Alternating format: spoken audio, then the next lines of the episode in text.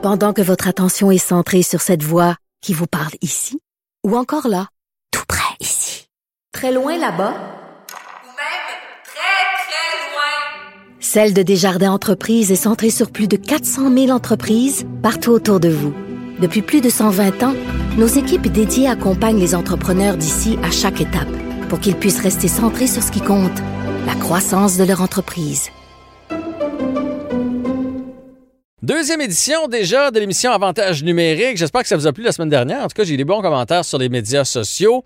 Encore un très beau menu d'émission pour vous aujourd'hui. C'est un magazine sport. Hein? On couvre pas nécessairement là, ce qu'il y a dans l'actualité, la journée même. On y va avec euh, l'actualité en général, mais aussi des sujets variés, des sujets qui sont euh, intemporels. Euh, l'émission est toujours disponible. D'ailleurs, tout ce qu'on fait à Cube en podcast par la suite. Vous pouvez aller chercher ça sur notre plateforme. Et on commence euh, l'émission, comme d'habitude, avec le segment qu'on appelle Dans le vestiaire. Euh, un segment où je voulais me retrouver comme dans un vestiaire d'équipe sportive après une game où on jase de tout et de rien. Et d'habitude, là, on aurait fait ça en serviette en sortant de la douche. Sauf que là, on n'a pas le droit de prendre notre douche avec la COVID. Tout est barré. Fait qu'on va le faire en puant, assis sur le banc avec Olivier Primo. Salut, Olivier! Comment ça va? Ça va bien, toi? Ça va super bien. La semaine passée, tu m'as annoncé qu'on faisait ça en serviette, puis là, on- tu m'annonces qu'on fait ça en puant. Fait que c'est parfait. On Ouais. commence fort. Ben, c'est parce que j'ai réalisé parce que j'ai reçu euh, mon message de ma ligue de garage. Euh, la ligue de garage dans laquelle je joue va commencer. Puis euh, on m'a expliqué qu'on n'aurait pas accès aux douches. Fait que j'ai fait Ah, mon Dieu, c'est vrai, on peut pas être dans le vestiaire en serviette. parce que dans le fond, on se mettra pas en serviette. On n'a même pas besoin d'amorter notre shampoing puis nos gogounes. C'est drôle, tu me dis ça. J'ai pas encore reçu l'info, mais là, tu me l'apprends. Fait que je savais pas qu'il y avait pas de douche. C'est comme ça au hockey mineur aussi, puis tout ça? Exact, ouais. Au hockey mineur, euh, mon fils a commencé à jouer. Je pense qu'à date, là, sur huit arénas, il y en a un. Euh, une, une aréna. Euh, une patinoire, en tout cas. On va être sûr de même. un complexe où est-ce que où est-ce qu'on on tolérait que les jeunes puissent prendre, euh, puissent prendre leur douche. Mais si tu n'as pas reçu le courriel de ta ligue de garage, ça, c'est peut-être un autre problème, par exemple. Peut-être. Je me suis mal- peut-être mal inscrit. On sait va voir. T'es mal inscrit ou euh, ben, peut-être qu'ils veulent plus t'avoir, là. Ils vont peut-être, mon équipe m'a peut-être pas repêché pour cette année, mais là, vu que c'est moi le commanditaire des chandails, ça va mal aller. C'est moi qui ai la poche de chandail. Fait que, en tout cas, je vais me pointer là la première game avec ma serviette. On va voir ce qui va se passer. C'est bon. Hey, on a plein de choses à parler ensemble euh, aujourd'hui.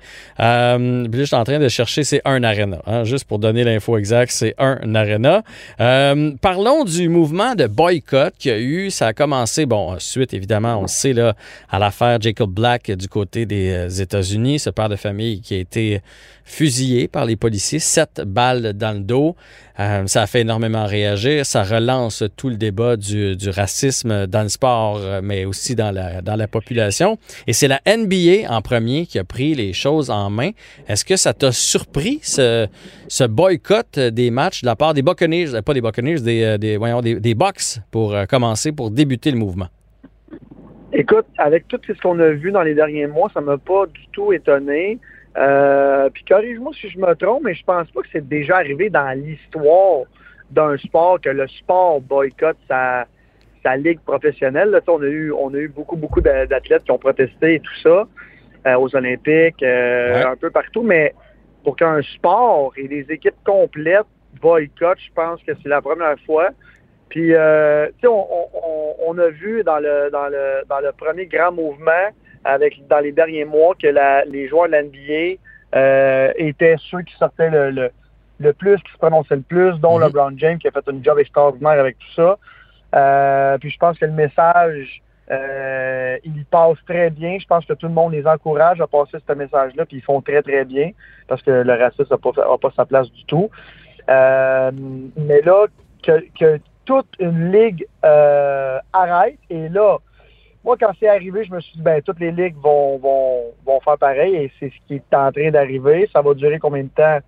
Euh, J'en ai aucune idée. J'écoutais, écoute, là, j'ai oublié son nom, là, mais j'écoutais un, un, commentaire d'après-match d'un joueur que j'ai aussi oublié l'équipe, là, fait que je veux pas, je veux pas dire n'importe quoi, mais je me rappelle très bien de ses propos qui disait que oui, en ce moment, ils boycottent, ils n'ont pas du tout la tête euh, à jouer au basketball, mais ils pensent surtout à savoir qu'est-ce qu'ils veulent faire, non seulement en boycottant, mais le message plus puissant qu'ils peuvent envoyer.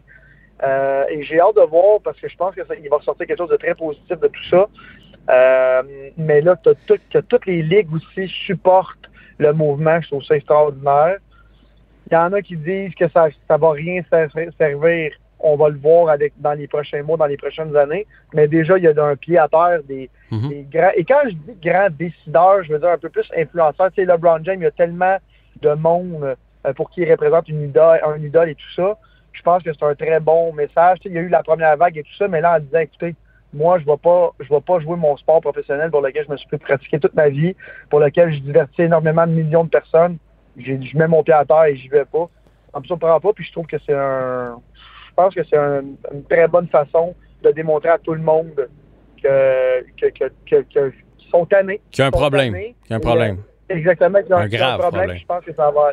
Exactement. Puis je pense que, écoute, ça va pas se régler demain matin, mais si ça peut aider le mouvement, comme Kaepernick a fait il y a quelques années, tout le monde disait Ah, il exagère, il a été boycotté par la NFL. Là, la NFL est revenue, se sont excusés. Et là, c'est rendu que la- les ligues boycottent. Quand on parlait de, de Kaepernick il y a quelques années, que c'était peut-être même trop, ben là, c'est rendu que la ligue boycotte. Fait que c'est plus trop du tout. Je pense que je pense que c'est assez, puis il faut que tout le monde mette son pied à terre. Moi, j'ai l'impression, euh, parce qu'on parle de changement, euh, j'ai l'impression que les changements vont pas se faire euh, la semaine prochaine ou le mois prochain, puis on souhaite Non. pas un autre événement malheureux, mais je serais quand même pas si surpris que, que ça arrive. J'ai l'impression que ce mouvement-là va avoir des répercussions sur les générations à venir. Euh, tu sais, la, jeune population qui écoute le basketball, euh, qui voit ça, vont, vont euh, être éduqués en se disant que le racisme n'a pas sa place. Le policier américain de 58 ans qui est raciste, je ne sais pas s'il va changer d'opinion. Non, je vais dire comme toi, mais je pense qu'avec les années à venir, le monde va comprendre. Et pas juste ça, on- je vais sortir du sport deux secondes. Là.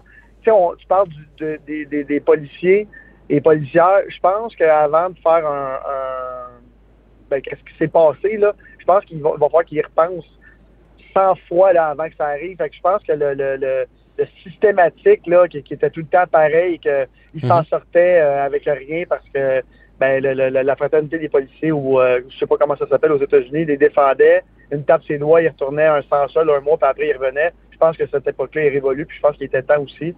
Euh, puis en tout cas, le mouvement sportif est tellement gros sur la planète, et là en plus euh, qui appuie tout ce mouvement-là, je pense que c'est juste du positif. Est-ce que tu penses que c'est le rôle des athlètes de faire ça? Euh, on le voit à gauche puis à droite, mais des fois, on a l'impression que les athlètes se servent surtout de leur notoriété pour vendre euh, des souliers, des chandails, des casquettes, des, toutes sortes d'affaires. C'est rare quand même qu'on prenne une si grande prise de position. C'est, c'est un devoir qui leur revient avec la plateforme qu'ils ont. 100% surtout si on prend comme exemple LeBron James, que je pense qu'on est tous d'accord qu'il n'a plus besoin d'argent, fait qu'il fait pas ça pour vendre des souliers du tout. Là. Il fait ça parce que lui, il est vraiment tanné, puis euh, il l'a vécu aussi. Fait que euh, je, pense pas qu'il y a personne qui fait ça pour utiliser le mouvement pour se, se prévaloir. Là. Je pense vraiment pas. Mais en ce moment, des grands de ce monde, tu sais, surtout avec les réseaux sociaux, maintenant, LeBron James qui est suivi par plus de 60 millions de personnes, il, faut que le monde comprenne que quand tu es suivi par des centaines de milliers de personnes et lui des dizaines de millions, euh, t'as pas le droit de véhiculer, t'as pas le choix de véhiculer le message, euh, surtout quand tu y crois. Puis là, LeBron James, en plus, avec ce, ce mouvement-là et tout, il, il, il avait comme pas le choix. C'est Monsieur NBA, c'est Mhm. le patron. Euh, moi, je pense qu'il donne un très bon exemple. Est-ce que tu. euh, parce que moi, j'ai trouvé qu'on avait été sévère envers la Ligue nationale de hockey. Là, c'est comme si, parce qu'ils ont fait ça le lendemain, puis là, tout le monde a dit qu'ils avaient dormi au gaz, puis tout ça. Alors que dans la Ligue nationale de baseball, il y a eu la moitié des matchs annulés le soir là, où, où le- la NBA a décidé de, débarquer. Les, autres matchs se sont joués dans le baseball majeur aussi, mais on dirait que je sais pas pourquoi la NHL a mangé une méchante varlope là-dedans. Est-ce que tu aurais souhaité qu'ils réagissent plus vite ou tu trouves que, bon, euh, c'est pas une question de réaction là-dedans, c'est plus une, question après ça des gestes que tu poses au moment où tu es à l'aise poser? Je pense pas que je, suis déçu qu'il y ait... Regarde, déjà, ils ont agi. C'est, gros, là. à- à- c'est- faut comprendre que c'est des grosses, grosses business. Fait que quand que des sports majeurs décident d'arrêter des trucs comme ça, il faut savoir qu'il n'y a pas juste euh, la, la, la partie en cours là, qui, est- qui, euh, qui est remis ou euh, peu importe. Fait que je pense pas qu'ils ont mal agi. Ils l'ont fait. Ils ont fait, excusez-moi l'expression, ils ont fait le move. Puis euh, tu peux pas, tu peux pas nier qu'ils ont fait le move. Puis tu peux pas être euh, pas content qu'ils ont fait le move. Ils appuient le mouvement des grandes lignes majeures. Puis ils portent le, le- le message euh, du haut des bras. Puis moi, je trouve ça bien correct. Ils ont été trop lents. Écoute, ça s'est fait dans le même 24 heures. Euh, j'ai pas regardé s'il y avait eu des, des, des, des, parties pendant la journée là, avant que, le, le avant que les, les, matchs de NBA soient annulés et du baseball. Mais euh, Non, il n'y en a pas eu. Il y en a pas eu. Bon ben, ça s'est fait en dedans d'une journée. Euh, écoute, les communautés consultatives, c'est de la grosse. Écoute, c'est une bonne question que tu me poses. Moi, je pense qu'ils ont fait le. Ils l'ont fait, puis il faut, il faut regarder en avant, puis il faut regarder le positif que ça a, amené, ça a amené. Bon, là, je peux pas te laisser partir sans parler un peu de la semaine du Canadien parce que ça a été un peu la semaine des la semaine des points de presse. On a eu, puis là, tu réagis sur ce que tu veux. On a eu Claude Julien qui a annoncé qu'il était en pleine forme et qu'il allait être de retour derrière le banc. On a, eu euh, Dano qui a dit qu'il était pas prêt à jouer un rôle défensif sur un troisième trio avec des mauvais ailiers. On a Jeff Petrie qui a dit qu'il était temps qu'on se grossisse, qu'on y aille chercher un scoreur puis qu'on lâche le jeu défensif. Puis on a eu Max Domi qui a été passé un peu en dessous de l'autobus par son DG Marc Bergevin. Moi, tu veux je te dise de quoi? On dirait que ce que j'ai.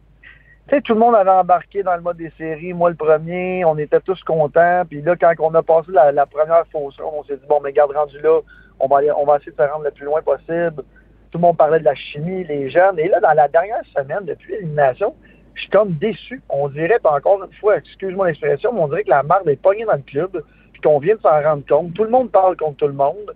Euh, Domi, écoute, Domi, je comprends qu'il n'a peut-être pas la meilleure attitude, pas un mauvais joueur non plus. Euh, là, on parle de l'échanger. La fameuse saga des réseaux sociaux qui a enlevé son l'appartenance au club de partout sur Instagram, sur Twitter.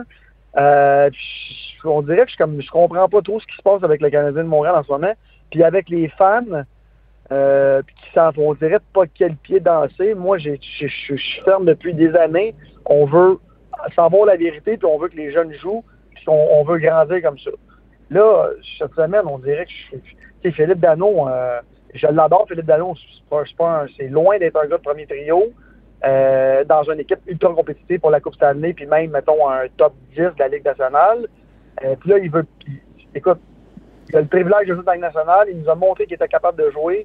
Je comprends qu'il veut pas aller dans un rôle défensif, mais on s'entend qu'à Montréal, en ce moment, si euh, l'équipe reste comme ça, il n'y a aucune place pour lui sur les deux premiers trios, à moins que, encore une fois, les deux premiers trios aillent mal on dirait que je sais comme pas quoi penser. Et l'autre truc aussi qui m'a un peu agacé, c'est le l'engouement et l'énervement, l'excitation pour Kéké. J'adore Kéké, mais je comprends qu'il va s'améliorer.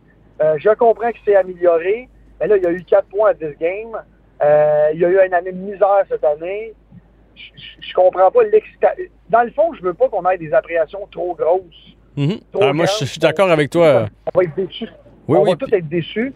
Exactement. Puis il n'est pas arrivé, puis l'équipe n'est pas arrivée, puis ça se peut que Suzuki ou lui, l'année prochaine, ait une moins bonne année. Il n'y a pas de garantie, ce n'est pas des joueurs établis dans la Ligue nationale. Puis pour revenir à ton premier point, je sais pas si la bisbille est pognée, mais moi, l'impression que j'ai eue, c'est que les joueurs ont fait le sacrifice. Ils ont acheté dans la bulle, ils ont acheté le concept de Julien. Là. On n'a pas d'équipe.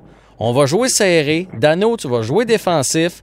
On n'aura pas beaucoup de chances de marquer, puis on va essayer de gagner comme ça, puis ils ont adhéré à ça.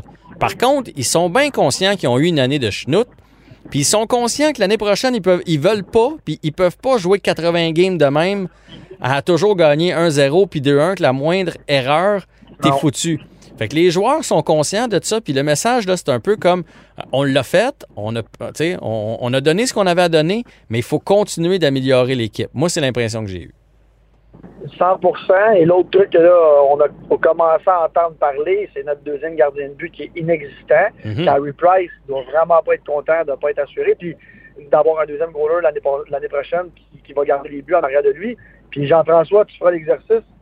Trouve-moi un top 3 des gardiens qui pourraient venir garder les buts à Montréal, qui va dire oui à goaler 20-25 parties et qui va demander un salaire correct, même si on a de la place à l'infini sous le plafond écoute, on peut pas se permettre de payer un deuxième gardien de but 4-5 millions, ça c'est impossible. Puis ceux qui sont disponibles, c'est ça qu'ils vont demander comme salaire.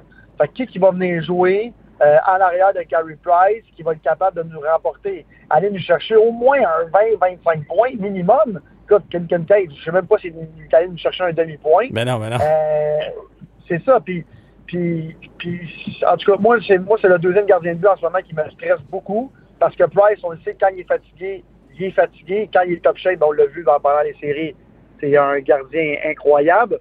Mais encore une fois, ils vont, vont pas jouer 84 parties comme ça, ou 82, excusez. Euh, puis avec Carey Price qui va en goder 80. Ça arrivera pas. Ça arrivera pas, puis si ça arrive, euh, on va être fini pour les séries. Fait que, parce qu'il va être fatigué, Ah, puis il va- il- c'est ça, il est moins efficace dans ce temps-là. Mais on parle de Corey Crawford, hein, en terminant, là, parce qu'il faut se laisser, mais on parle de Cor- Ouais. Corey Crawford qui pourrait peut-être s'en venir. Ça, ce serait un bon vétéran à mettre à côté de Carey Price qui va bien accepter son rôle. T'as raison, mais en même temps, est-ce que Corey Crawford, qui est un gardien de but numéro un depuis le début de sa carrière, qui a gagné, corrigez-moi si je me trompe, deux ou trois Coupes Stanley, Deux. Deux, deux. je pense. La première, c'était pas lui. Stanley, ben, il était dans l'équipe deux Coupes Stanley. Euh, est-ce que tu penses vraiment que Corey Crawford, à l'âge qu'il est rendu, qui a 34 ans, qui a mon âge, va venir finir sa carrière après avoir tout gagné euh, en arrière de Carey Price, qui n'a jamais rien gagné, je parle de la Ligue nationale, là, je veux pas que personne s'enflamme. Euh, moi, dans ma tête, Corey, Corey Crawford, c'est un gardien numéro un, et c'est un gardien numéro un qui prend sa retraite. C'est pas un gardien qui va venir numéro deux pour un million et demi de dollars à Montréal. Peut-être parce qu'il vient d'ici, Mhm. peut-être, peut-être, mais est-ce qu'il va, il va aller rôle réserviste? Écoute, c'est une grande, grande question. Je, je serais le premier vraiment content de l'avoir à Montréal. Est-ce que lui va vouloir venir ou il va aller essayer dans une équipe un petit peu moins euh, qui n'a pas de gardien de but dans le fond puis qui pourrait peut-être être numéro un? Moi, si j'étais lui, c'est ça que je ferais. Ben écoute, on reviendra sur ce, ce sujet-là. Il n'y a plus de bière, fait qu'on va quitter le vestiaire. Merci Olivier Primo Parfait. et à la semaine prochaine.